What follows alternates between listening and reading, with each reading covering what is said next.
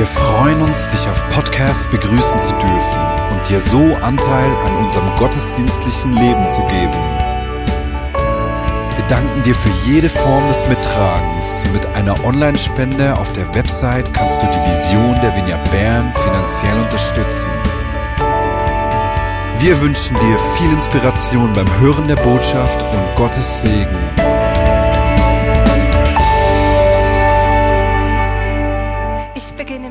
Quiz. Ihr könnt, mir, ihr könnt erraten, über welchen Vers das ich heute spreche, weil ich spreche über einen Vers, der ist sehr beliebt bei Trauungen, passt irgendwie auch zu diesem Hochzeitstag. So ein bisschen ein traditioneller Hochzeitsvers. Wer hat eine Idee? Einfach rausschreien. Der ist auch gut, aber nein. Vielleicht ist er doch nicht so traditionell, wie ich gedacht habe. Noch eine andere Idee? Nein. Voilà. Ich aber und mein Haus, wir wollen dem Herrn dienen.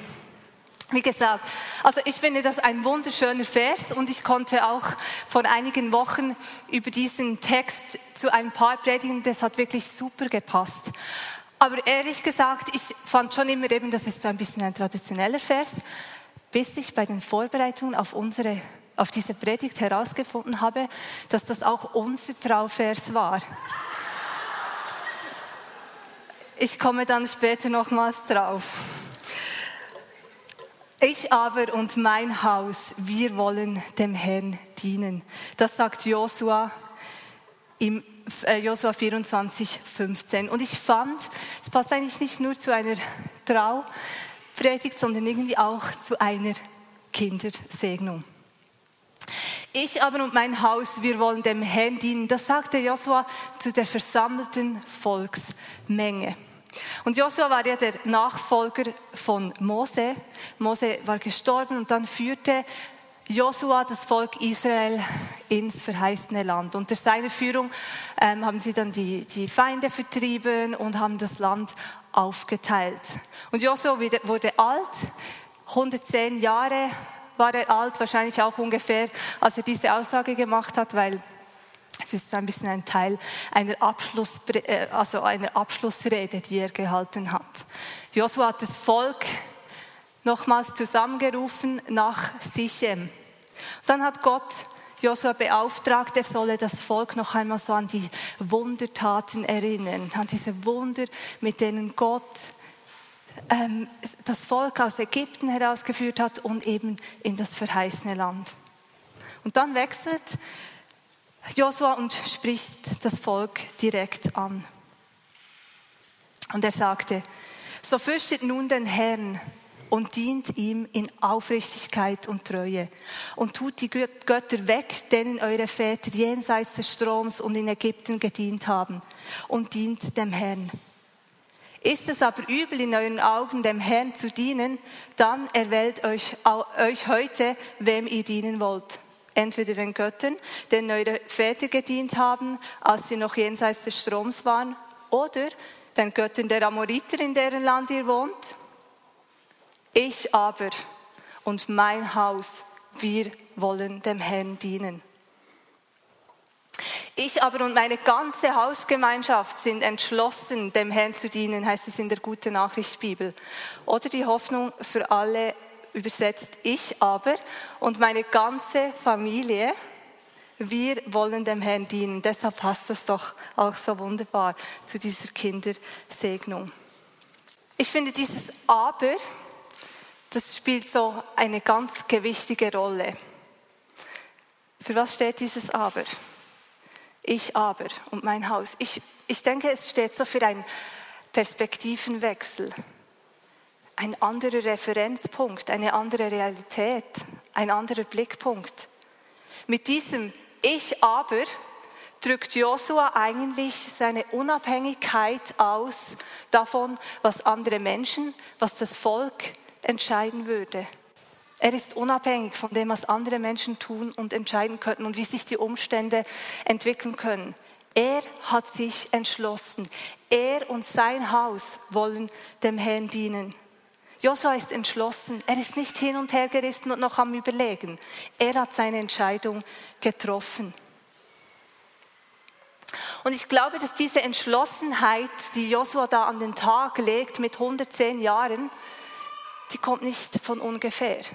Ich meine, Josua ist ein krasser Typ, der, ist, der hat all diese Wunder miterlebt, eben wie Gott das Volk aus Ägypten herausgeführt hat, wie Gott ihnen den Sieg über die Feinde gegeben hat, wie er ihnen dann das Land gegeben hat.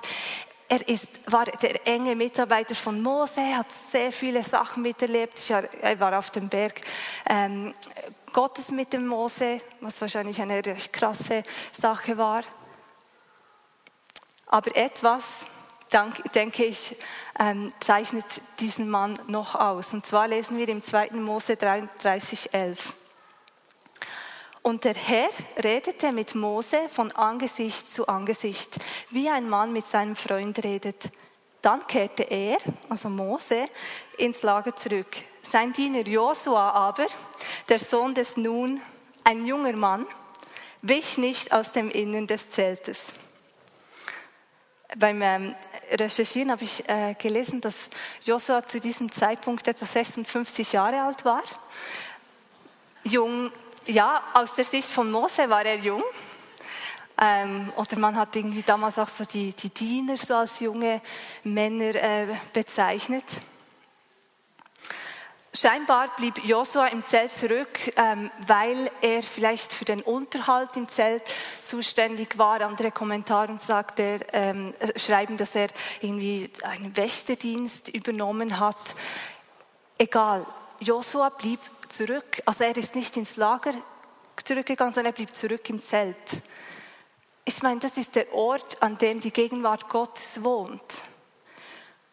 Und ich kann mir so gut vorstellen, dass Josua da in diesen Momenten, wo er diese Unterhaltsarbeiten gemacht hat, der, der war in dieser Gegenwart Gottes verwurzelt. Der war in dieser Beziehung verwurzelt. Und manchmal sehen wir einfach diesen Moment, wo er diese krasse Aussage gemacht hat, ich habe um mein Haus, diese Radikalität. Aber ich glaube, dass diese Entschlossenheit in ihm herangewachsen ist und eben vielleicht genau in diesen Momenten, als er eben so in diesem, in diesem Zelt der Begegnung war und in seiner Beziehung zu Gott, in einer, seiner Liebe zu seiner Gegenwart gewachsen ist. Das hat er trainiert und eingeübt, lange bevor er diese krassen Worte gesprochen hat. Und auch wenn 56 jetzt aus meiner Sicht nicht unbedingt jung ist, liegen trotzdem 44 Jahre zwischen eben dieser Zeit im, im Zelt ähm, und, und diesem, dieser krassen Aussage da, ich und mein Haus, wir wollen dem Herrn dienen. Und ich finde, das, das zeigt so diese Bedeutung von dem, was wir auch eben in jüngeren Jahren ähm, eintrainieren. Aber es gibt da eben auch diese Bedeutung, ähm, den, den Gewohnheiten, die wir eben sogar mit 56 und darüber hinaus einüben, weil sie haben Gewicht, egal welches Alter wir haben, darauf, wie wir später, wie entschlossen wir später sein werden. Und ich glaube, das ist auch für uns Eltern eine sehr wichtige Tatsache, uns daran zu erinnern. Weil ich glaube, vieles und vielleicht ein großer Teil unseres Elternseins haben wir ja nicht im Griff. Aber es ist bedeutungsvoll dort, wo wir unseren Kindern helfen können, Gewohnheiten zu trainieren, die ihre Liebe zu Jesus befeuern. Das ist ein Grund, wieso dass Claudio und ich eine Priorität äh, dort setzen, dass unsere Kids zu den Win Kids gehen. Und manchmal, ehrlich gesagt, habe ich keine Lust, in den Gottesdienst zu gehen. Das passiert mir. Und dann gehe ich wegen den Kindern, weil die so gern gehen. Aroa hat heute sogar ein Wort erfunden. Sie hat gesagt, wir gehen Winkitzen auf Hochdeutsch, wir gehen Winkitzen oder keine Ahnung, ich muss das noch, ähm, ja, ist nicht im Duden gefunden. Claudio musste monatelang, weil ich habe dann noch im, äh, für den Gottesdienst, also war für den Gottesdienst verantwortlich, deshalb habe ich das ihm delegiert. Er musste monatelang die, die Kinder äh, begleiten und dort bleiben, hat den Gottesdienst von den Erwachsenen verpasst, bis sie dann eben dort blieben. Es war ein Investment. Aber wir sind überzeugt, dass wir damit als Familie ähm, mit unseren Kindern zusammen wichtige Gewohnheiten einüben. Aus diesem Grund priorisieren wir die Jungski. Das hat mich am Anfang so ein bisschen gestresst, weil das ist jetzt etwas, das unsere Flexibilität an zwei von vier Samstagen raubt. Wir können jetzt nicht einfach mehr so flexibel sein, was wir wollen, weil sie eben in die, oder sicher jetzt noch Elin in die Jungski geht. Aber wir haben beschlossen, Momente, Themen, Termine, denen, wo die Kinder Glaubensthemen ausgesetzt werden, dass wir diese priorisieren wollen und auch unsere eigenen Bedürfnisse halt dem unterordnen wollen. Und es gibt mir keine Garantie, wie sich die Kinder später entscheiden. Ich will ja, dass sie ähm, auch frei sein können in ihren Entscheidungen. Und das beschränkt sich auch überhaupt nicht nur auf den Sonntag und, und sieht für jede Familie wieder ähm, anders aus. Aber ich glaube, das, was ich mitgeben möchte, was ich auch für mich auch immer wieder nehme, ist, dass wir in Gewohnheiten investieren mit unseren Kindern, unseren Familien zusammen, die das Potenzial haben, für unsere Kinder zu einem zentralen Fundament zu werden. Wir können so als Familie lernen, in alltäglichen Dingen Prioritäten zu setzen und Entschlossenheit zu trainieren. Wir gehen zurück zu Josua. Da hat nämlich das Volk dann gesagt, ja klar, wir wollen dem Herrn dienen. Und Josua hat dann erwidert, meint ihr wirklich, ihr könnt dem Herrn dienen? Täuscht euch nicht. Er ist ein heiliger und leidenschaftlicher Gott, der keinen neben sich duldet. Er wird euch nicht vergeben, wenn ihr ihm untreu werdet und gegen ihn sündigt. Und in der Gute Nachricht Bibel lesen wir, aber Josua sagte zu ihnen, stellt euch das nicht so leicht vor, dem Herrn zu dienen. Vielleicht frei übersetzt könnte diese Stelle auch heißen, unsere Entschlossenheit oder deine Entschlossenheit wird dich etwas kosten. Und da ist ja die Frage, ja, was darf uns diese Entschlossenheit denn kosten? Ist es einfach ein schöner Vers, eine nette Aussage? Oder hat es eine tiefgründige Auswirkung auf mein Leben? Hat es eine tiefgründige Auswirkung auf die alltäglichen Entscheidungen, die ich treffe? Wie viel Raum darf diese Beziehung zu Jesus in meinem Leben einnehmen? Und ich glaube, heute, in der heutigen Zeit, was so einfach ist, seine Meinung sehr groß kundzutun, und es hören es dann auch noch hundert und tausende Menschen. Ich glaube, die Herausforderung ist nicht das, so, was wir da öffentlich sagen, sondern dass wir das eben wirklich im Alltag leben. Das ist die Herausforderung, dort, wo es niemand sieht, diese Entschlossenheit mit all seinen Konsequenzen zu leben. Ich habe gesagt am Anfang, dass ich irgendwie überrascht war, dass es ja auch unser Trauvers war. Hat damit zu tun, weil ich damals gesagt habe, ich möchte aber eben nicht so ein traditioneller Vers. Ich möchte noch ein anderer. Deshalb haben wir zwei Verse auf die Karte geschrieben. Und Claudio wollte unbedingt diesen Vers. Und er wollte diesen Vers, weil er eine Frau hatte zuvor und diese Frau ist nach vier Monaten überraschend an einem Unfall gestorben. Und Claudio hat gewusst, was es bedeutet, dass Entschlossenheit etwas kosten kann. Und genau deshalb wollte er diesen Vers auf der Karte. Ich war nur zu unreif, um das wirklich zu anerkennen. Es hat mich jetzt, als wir, über das gesprochen haben, wieder tief bewegt. Und zum Schluss noch etwas, das mich an dieser Geschichte fasziniert. Wir lesen dann nämlich weiter, dass sich das Volk schlussendlich, nachdem sie halt eben die, auch die Kosten äh, erfahren haben, was es sie kosten könnte, haben sie entschieden, doch, wir wollen mit ganzer Hingabe die, dem Herrn dienen. Und ähm, so erneuerte Josua den Bund zwischen Gott und dem Volk. Da erneuerte Josua noch am selben Tag in Sichem den Bund zwischen Gott und den Israeliten. Er gab ihnen die Gebote und Rechtsbestimmungen und schrieb alles im Buch des Gesetzes Gottes auf. Dann nahm er einen großen Stein und richtete ihn unter der Eiche beim Heiligtum des Herrn auf. Diese Entschlossenheit von Josua, dieses Ich aber und mein Haus, das hatte Auswirkungen, das hatte eine Sogwirkung. Es hat das Volk Israel hineingenommen in diese Entschlossenheit. Und ich glaube, das ist das, was passiert, wenn wir entschlossen ähm, diesem Jesus nachfolgen. Wenn wir entschlossen sagen, ich und mein Haus, ich und meine Hausgemeinschaft, ich und meine Familie, ich und dort, wo ich hineingepflanzt bin und Einfluss nehmen kann, wir wollen dem Herrn dienen. Das hat Auswirkungen. Und ein Ehepaar, das, das für mich eben wunderschön verkörpert, wir haben das schon von den Worten von Marius gehört, das sind Hildegard und Werner Nink. Und deshalb habe ich sie gebeten, ihr könnt sonst nach vorne kommen oder ich komme zu euch, ähm, möchte ich Ihnen eine Frage stellen. Und etwas, das ich noch ergänzen möchte, ich meine, ähm, Marius hat schon viele Worte über euch gesagt, aber etwas, das mich wirklich an euch extrem beeindruckt, ist eure Treue.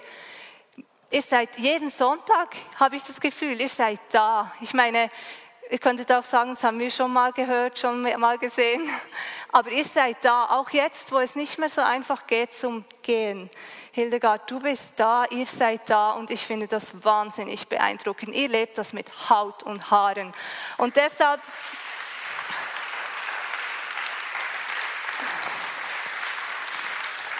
Deshalb möchte ich euch einfach diese Frage stellen. Was waren Bausteine, die euch geholfen haben, so diese Entschlossenheit zu leben, eben diesen Vers irgendwie so zu verkörpern?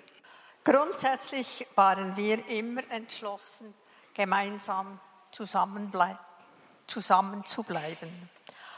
Wir haben nicht diese Konsequenz schon so früh erkannt, wie ihr das vielleicht habt. Aber wir wussten einfach, wir gehören zusammen. Was ist es so? Ja.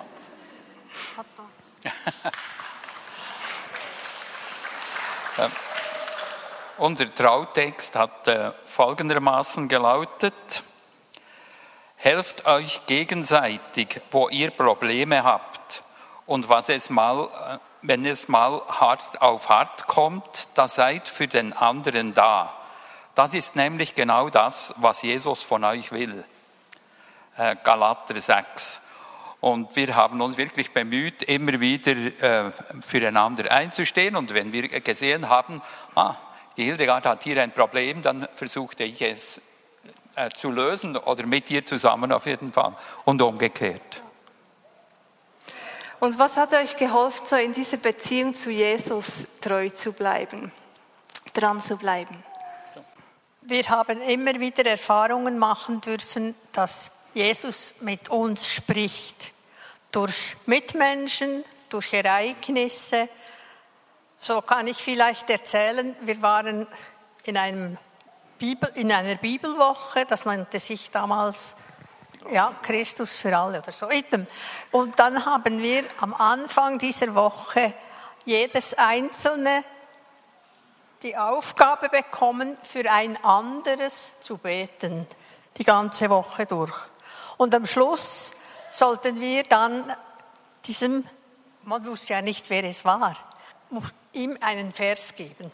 Und in dieser Runde, wir waren etwa 30 Leute, bekam in der Reihenfolge Werner den Vers und der stammte aus Psalm 18 und ich war dabei und freute mich über diesen Vers. Und als ich an die Reihe kam, ganz am Schluss, bekam ich genau den gleichen Vers, aber vom, äh, vom Samuel-Buch, äh, zweite Samuel. Und zwar heißt das, denn der Herr ist meine Leuchte und er hilft mir und mein Gott erhält meine Nacht. Denn mit dir zerbreche ich Welle, mit meinem Gott überspringe ich Mauern. Und es war dann so ein Vers in unserer Situation, wo wir gerade so verschiedene Fragen hatten, vor allem beruflich. Deutlicher kann niemand zu ihm reden. Äh, ich äh, möchte gerne noch eine, kurze Sache erzählen. Das war im Mai 1989. Da war ich noch ähm, Pfarrer in der reformierten Kirche. Und in unserem äh, Gebetsgrüppli, in dem wir regelmäßig zusammenkamen, wurden wir ermutigt, uns taufen zu lassen. Und jetzt müsst ihr wissen, wenn sich ein Pfarrer taufen lässt, dann ist er also nicht mehr tragbar in der Kirche. Aber das wusste ich damals nicht. Das habe ich später dann schon mitbekommen. Und dann haben wir uns tatsächlich taufen lassen. Und die Frau, die uns dazu ermutigt hat, hat gesagt, ihr werdet Großes erleben. Und etwas von diesem Großen kann ich hier wiedergeben. Der Spruch, der mir damals gegeben wurde, lautet, der Geist des Herrn ruht auf mir, denn er hat mich gesalbt. Er hat mich gesandt, den Elenden gute Botschaft zu bringen und zerbrochene Herzen zu verbinden, den Gefangenen zu verkünden, ihr seid frei, und den Gefesselten, ihr seid los, um auszurufen das Gnadenjahr des Herrn. Und dieser Vers hat mich dann schon begleitet und schon bald äh, kam ich in eine Gemeinschaft, die genau diesen Vers als ihren Leitspruch hatte. Und später äh, äh, bin ich ihm mehrfach begegnet und zuletzt vor sieben oder acht Jahren, als ich Sozo kennenlernte und dort ist dieser Vers einer der grundlegenden Verse. So hat mich also das, was ich dort an der Taufe erlebt habe, bis heute wow. begleitet. Wow. Vielen Dank. Ihr seid wirklich Menschen und eure Entschlossenheit, die hat Auswirkungen auf mich. Die hat Auswirkungen auf so viele Menschen. Vielen Dank.